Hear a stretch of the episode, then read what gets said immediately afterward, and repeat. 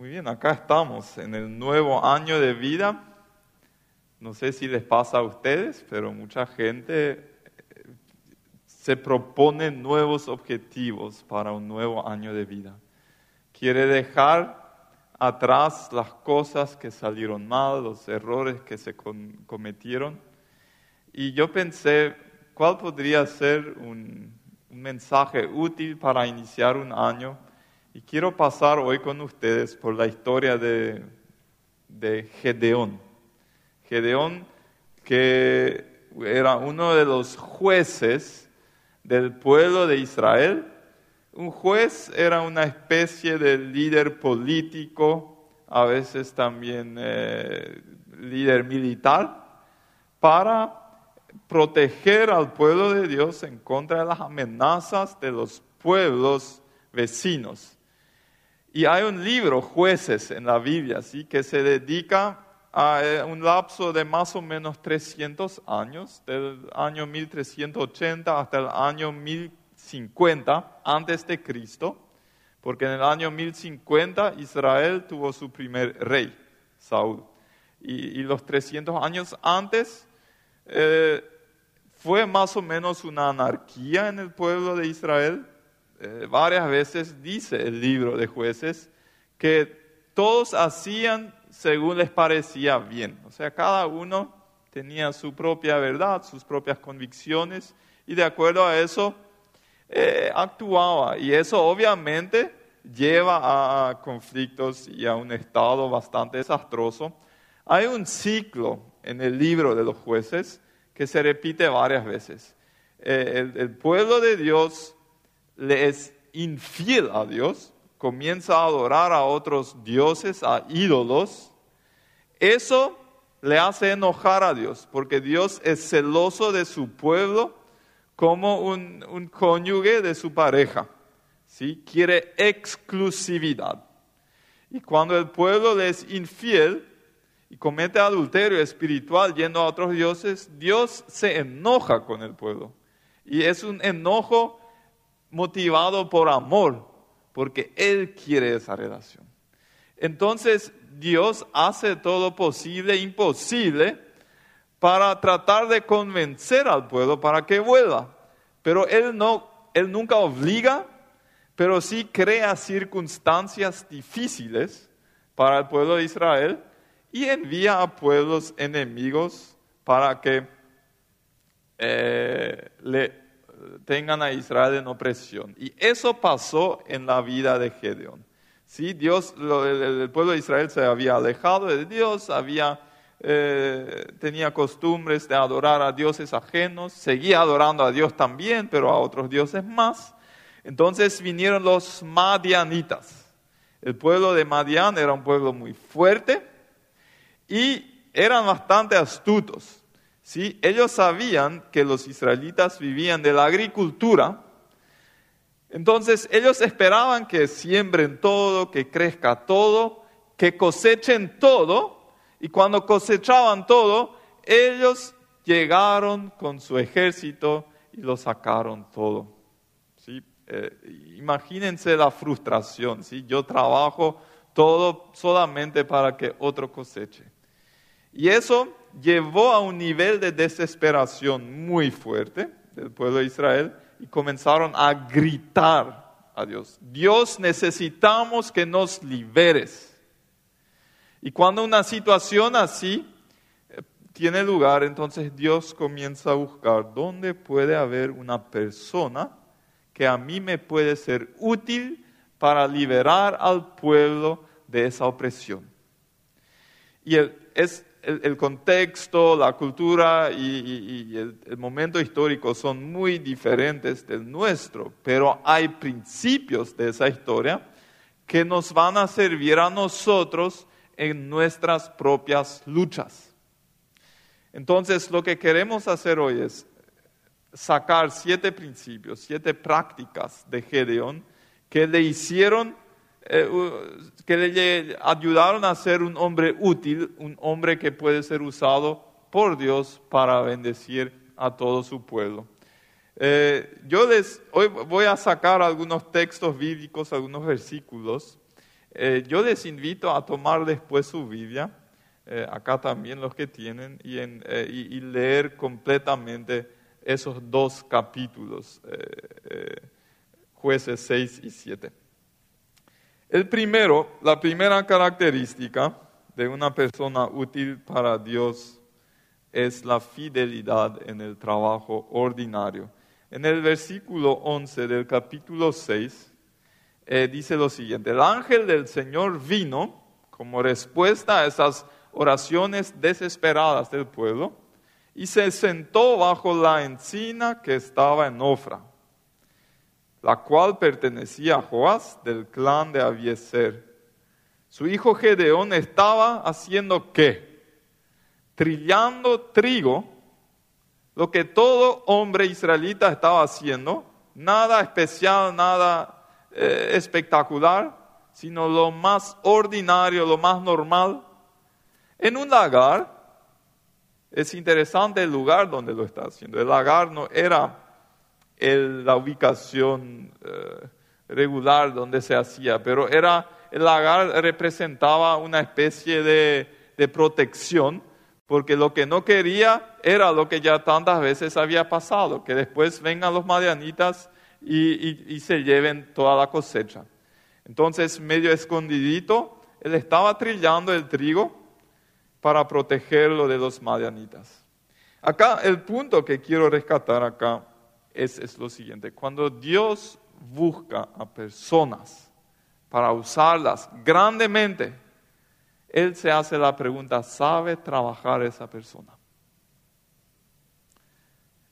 Y Gedeón no es el único al cual Dios se, se, manifestó durante el trabajo.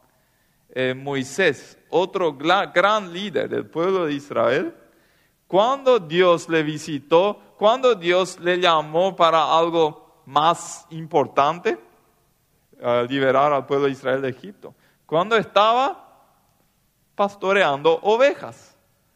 Otra cosa que es nada así de heroico. Lo mismo le pasó a David.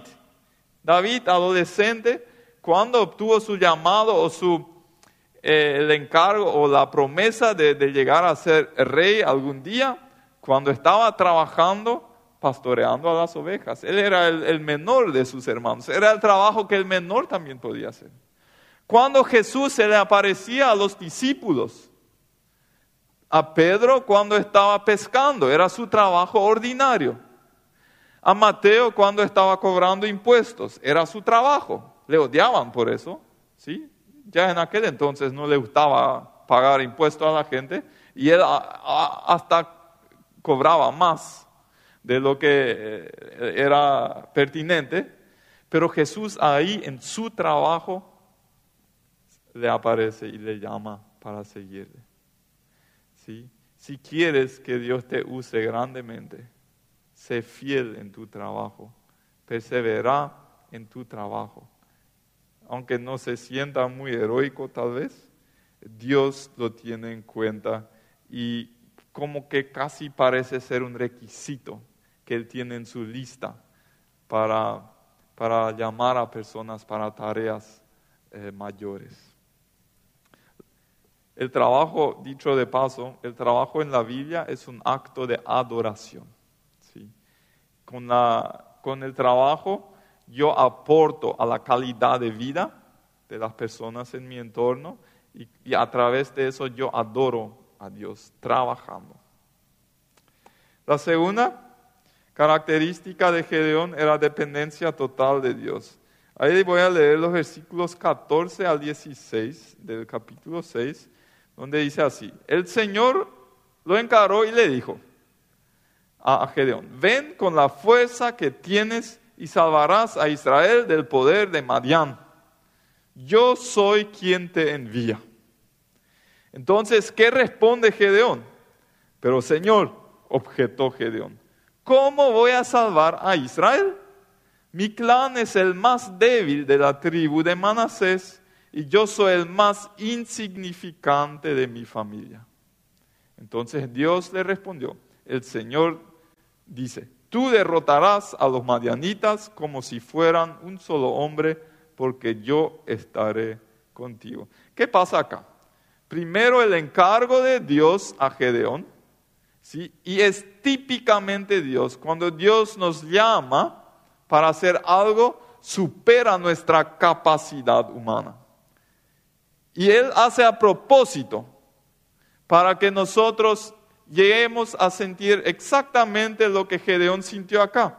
Él expresa que por su capacidad humana no estará en condiciones de cumplir con lo que Dios le encarga.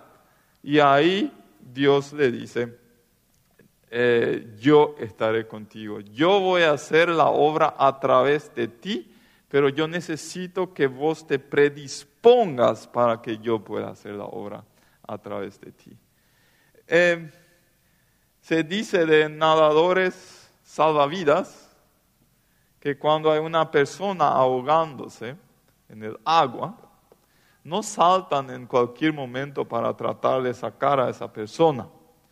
Porque eh, si la persona que está luchando por su vida en el agua tiene mucha fuerza todavía, es capaz de agarrarse del nadador salvavidas y los dos se ahogan. Entonces, ¿qué hacen? Esperan el momento donde se cansa tanto que ya no puede más y se rinde. Y en ese momento salta y es más fácil sacar a esa persona. Dios ama llevarnos a nuestros límites para que admitamos que no podemos con nuestras propias fuerzas. Y cuando llegamos a nuestro límite, Dios comienza a trabajar. ¿Sí? No da gusto esos tiempos de debilidad, de impotencia, de cansancio, de enfermedad. No da gusto. Pero es ahí cuando admitimos que no podemos solo, que Dios comienza a actuar a través de nosotros. Eh, después pasa algo insólito.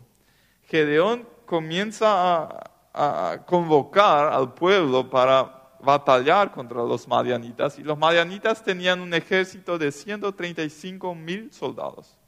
Y Gedeón logra juntar 32 mil soldados. Sí, nada despreciable.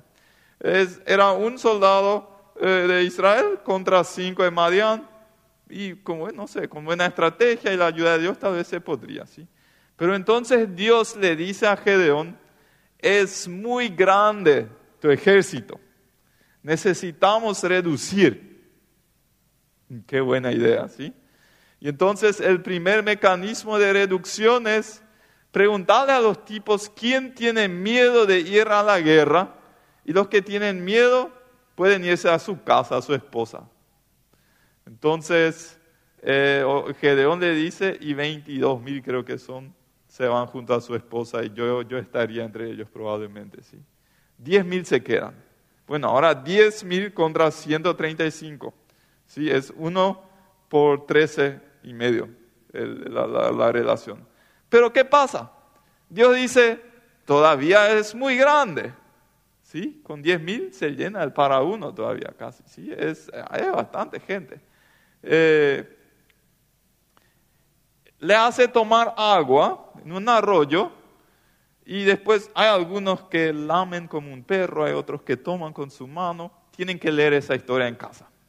Lo que sí, al final se quedan 300 hombres. Dios redujo el ejército de Gedeón a menos de un por ciento. Y ahora la relación era un soldado de Israel contra 450 de Madián.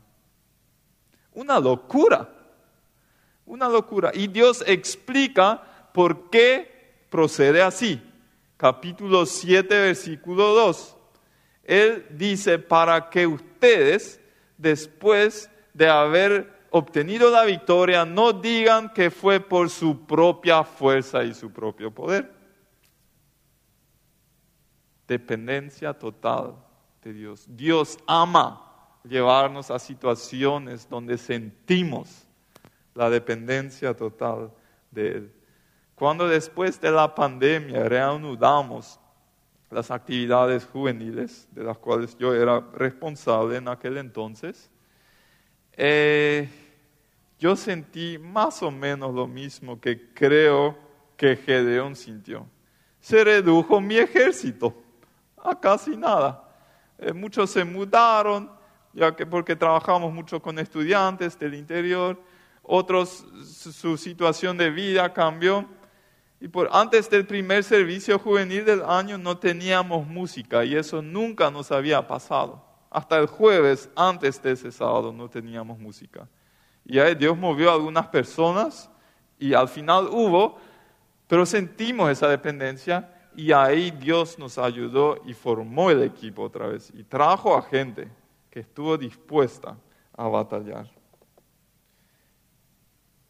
Hay un congreso de liderazgo cristiano que casi todos los años se lleva a cabo en idioma alemán acá en el Sheraton.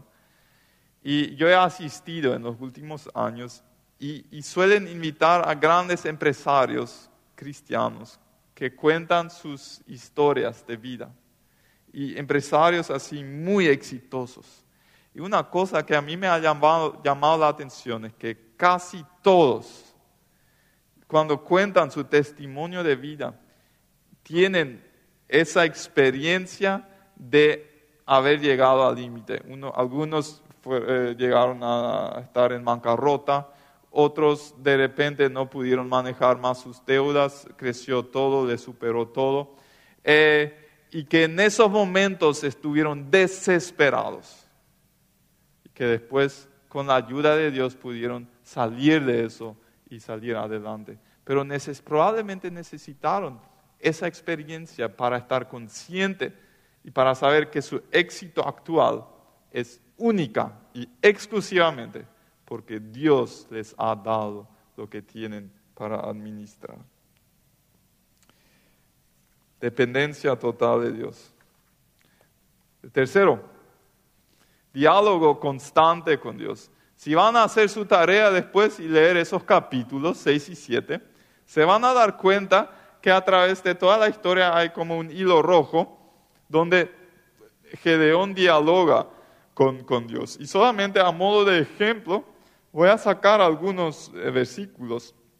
6.13, por ejemplo. Pero Señor, replicó Gedeón, si el Señor está con nosotros, ¿cómo? Y él le hace preguntas, ¿sí? ¿Cómo es que nos sucede todo esto? ¿Dónde están todas las maravillas que nos contaban nuestros padres? A Gedeón no le cuadra lo que Dios está haciendo. No entiende lo que Dios está haciendo. Él conocía esas historias eh, maravillosas donde el pueblo de Israel estaba saliendo de Egipto y donde Dios abrió el mar rojo y las diez plagas y acá el, milagro de la víbora ante el faraón y todo eso. Y hoy nosotros no, no experimentamos nada de ese poder sobrenatural de Dios. Estamos en opresión se aprovechan de nosotros. ¿Dónde estás, Dios? Gedeón habla con él, conversa con él. ¿sí? Eh, hay otro ejemplo, y, esta parte saben bastante bien los que están buscando para su novio o para su novia. Gedeón le pidió señales para confirmar que realmente era la voluntad de Dios y era batallar contra los madianitas. ¿Sí? En el 6 39 dice, entonces Gedeón le dijo a Dios, no te enojes conmigo, déjame hacer solo una petición más. ¿Por qué dice eso? Porque justo antes ya le había pedido una señal.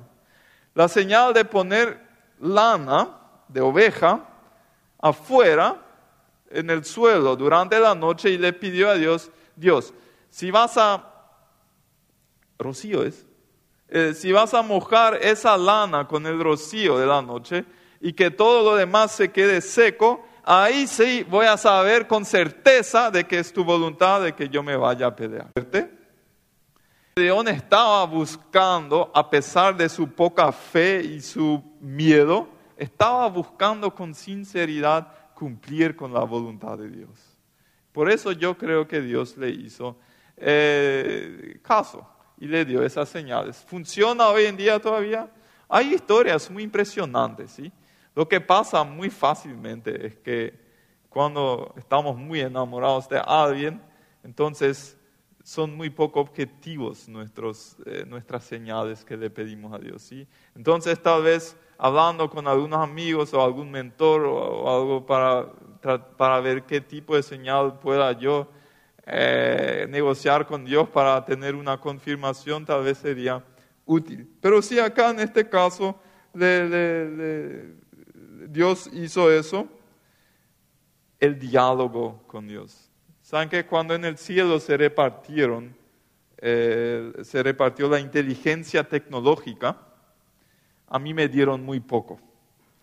Y eso me lleva frecuentemente a que cuando estoy trabajando con mi, con mi laptop en algo, con mi celular y quiero hacer algo que no sé cómo, eh, cómo avanzar, o cuando me está fallando no sé cómo regular.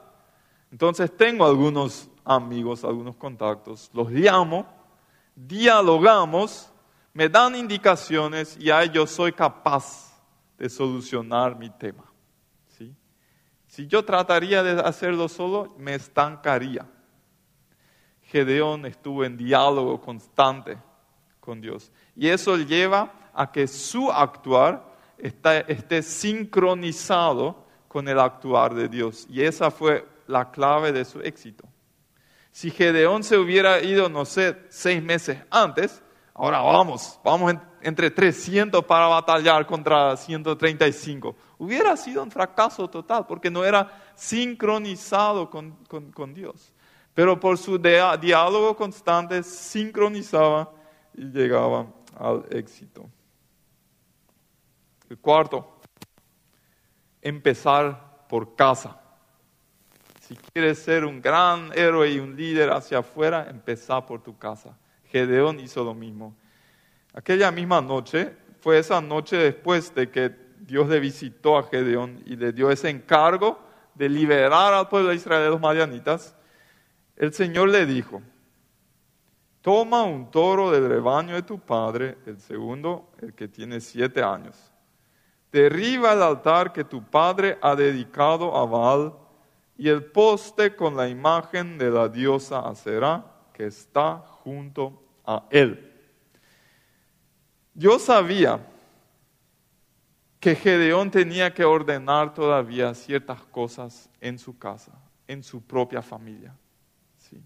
Y esto era más o menos también una, así lo veo yo, una prueba de fe y de obediencia. Le daba primero algo menos complicado, algo menos desafiante, para que ahí él ejerza su, ejercite su, músculo de la fe y la confianza y la obediencia para después hacer algo más grande y, más importante, digamos. Eh, empezar por casa. Dios cuando describe las cualidades de un líder de la iglesia, por ejemplo, él dice, Dios dice que tiene que ser un buen líder en su casa tiene que ser un buen líder espiritual en su casa, porque si no sabe liderar a su familia, ¿cómo va a dirigir a toda una congregación? ¿sí? Para Dios es muy importante cómo es nuestra casa. Y saben que yo creo que parte de ese principio es, por ejemplo, ordenar mis finanzas. Porque si yo estoy con tanta deuda que me sobrepasa y me supera, no tengo la cabeza libre para realmente enfocarme y servir con toda la dedicación del mundo a las demás personas. Eh, es, un ejemplo nomás, ¿sí? Pagar todas las cuentas al día, no tener más tarjetas de crédito que, una. Y algunos tendrían que cortar esa una también con su tijera y, eh, y no gastar plata que aún no tienen. Eh, y así ordenar nuestra casa, las relaciones, el matrimonio, los hijos, los hermanos. Comenzar por casa si quieres que Dios te use grandemente hacia afuera. Siempre hasta donde sea responsabilidad nuestra. ¿sí? Que, yo, yo, que yo haga mi parte para que las relaciones estén en armonía con los demás. Eh, el, el quinto, tomar responsabilidad. ¿Saben qué? Cuando hay una situación desagradable como la de Israel, hay dos tipos de gente.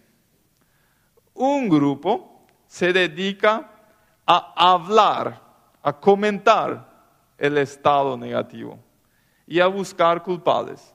Y hay otro grupo que comienza a actuar y a aportar su parte para que esa situación se cambie. Ese segundo grupo son las personas que toman, que asumen responsabilidad. Y la obra de Dios avanza no por las personas en el primer grupo que solamente se dedican a observar y a comentar, sino el reino de Dios avanza por las personas que se dedican a asumir y aportar su parte para que el reino pueda crecer. Acá en el caso de Gedeón, él dijo, yo estoy dispuesto. Y es interesante, él elaboró una estrategia. ¿Y por qué lo menciono? Porque a veces hay personas que creen que cuando Dios me guía, yo ya no necesito planificar, prepararme y elaborar estrategias. Pero bíblicamente no es así. Hay muchas historias y muchos textos en la Biblia que dicen que esos van de la mano. Tanto la guía de Dios como la estrategia, la planificación, la preparación, el trabajo del ser humano. Y es exactamente lo que pasa acá a pesar de que Dios le había prometido el éxito a Gedeón, él elabora su, estrategia. Y miremos su estrategia. En 7, 16 al 18. Gedeón dividió a los 300 hombres en tres compañías y distribuyó entre todos ellos trompetas y cántaros vacíos con antorchas dentro de los cántaros. Mírenme, les dijo, sigan mi ejemplo cuando llegue a las afueras del campamento, hagan exactamente lo mismo que me vean hacer.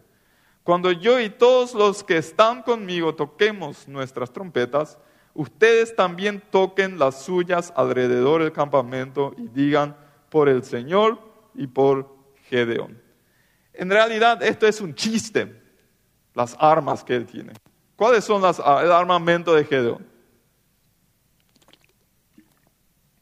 Uno es un instrumento de música.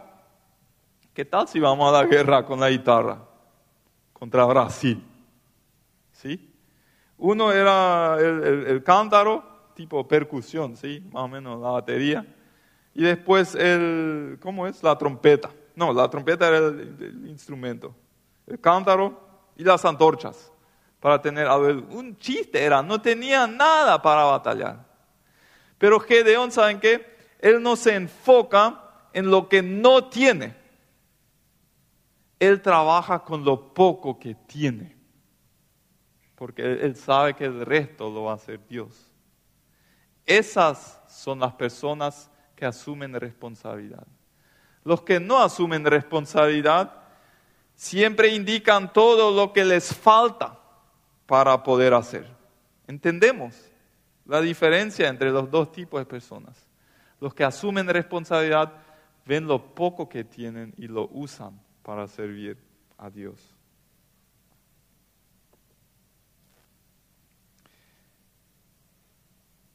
Este principio de la responsabilidad también se aplica al plano muy personal. Por ejemplo, si, batallamos con ciertos pecados que no logramos eh, superar o vicios o cosas así, los que culpan a las circunstancias o a otras personas o a ciertas debilidades suyas de ese pecado o de ese vicio, nunca van a ser victoriosos en su batalla. Hay que asumir responsabilidad y decir, yo hago porque yo lo quería hacer. Yo no soy, yo, yo, eh, yo voy a trabajar para que eso cambie asumir responsabilidad, no culpar a otros. Gedeón podría haber culpado a todo el pueblo. Él, podría haber dicho, yo no soy ese adorador de ídolos que fue la causa para nuestra situación. Fueron los otros. Y ahora yo tengo que liberar a ese pueblo. No, yo no voy a hacer porque ellos se metieron en, ellos nos metieron en esa situación. Él no dijo eso. Él simplemente dijo, estoy a tu disposición.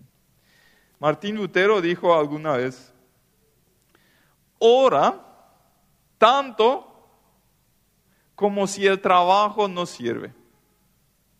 y trabaja tanto como si la oración no sirve. ¿Sí? Las dos cosas.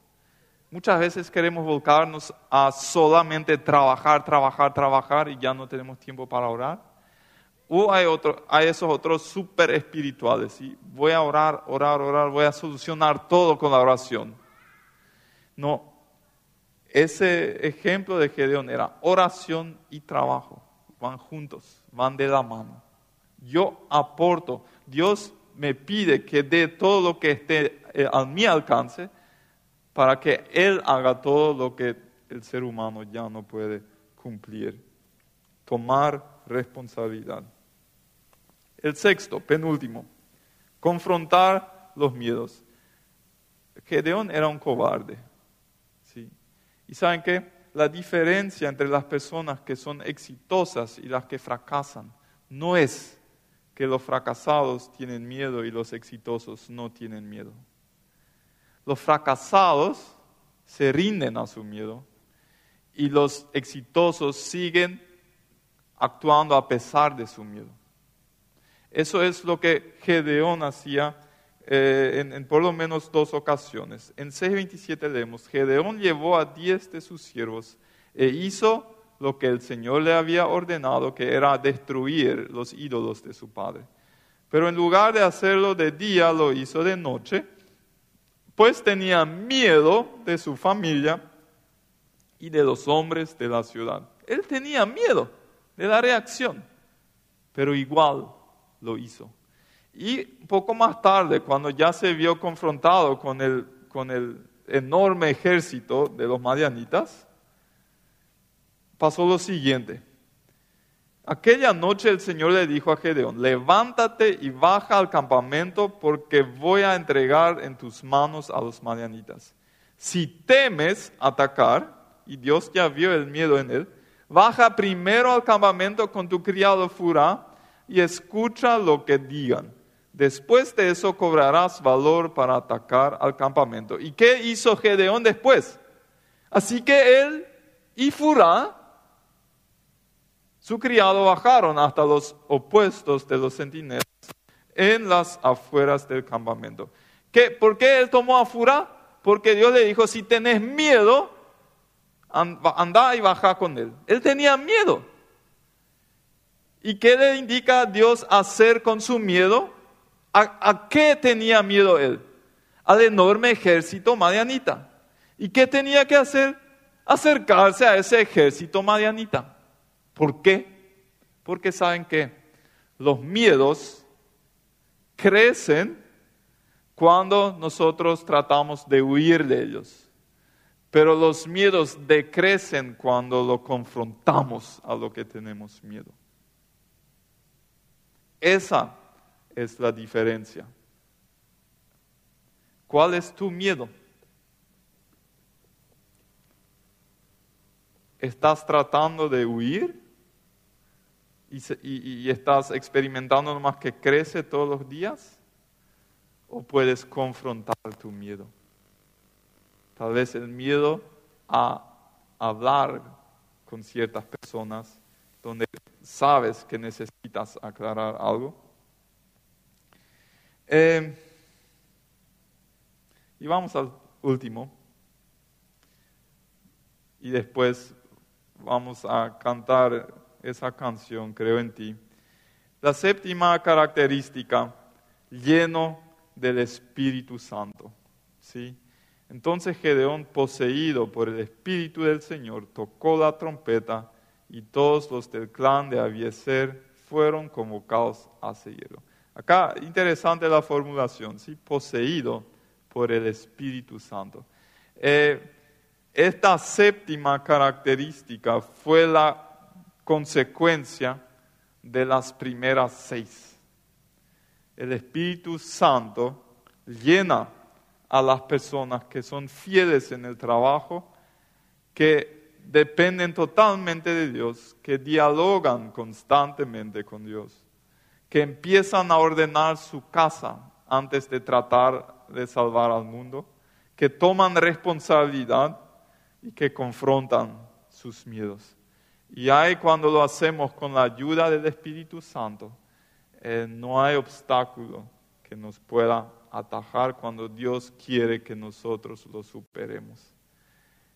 Que estas siete características nos puedan acompañar durante este año para ser una persona útil para Dios y que las personas en nuestro entorno puedan ser bendecidas tremendamente por nosotros.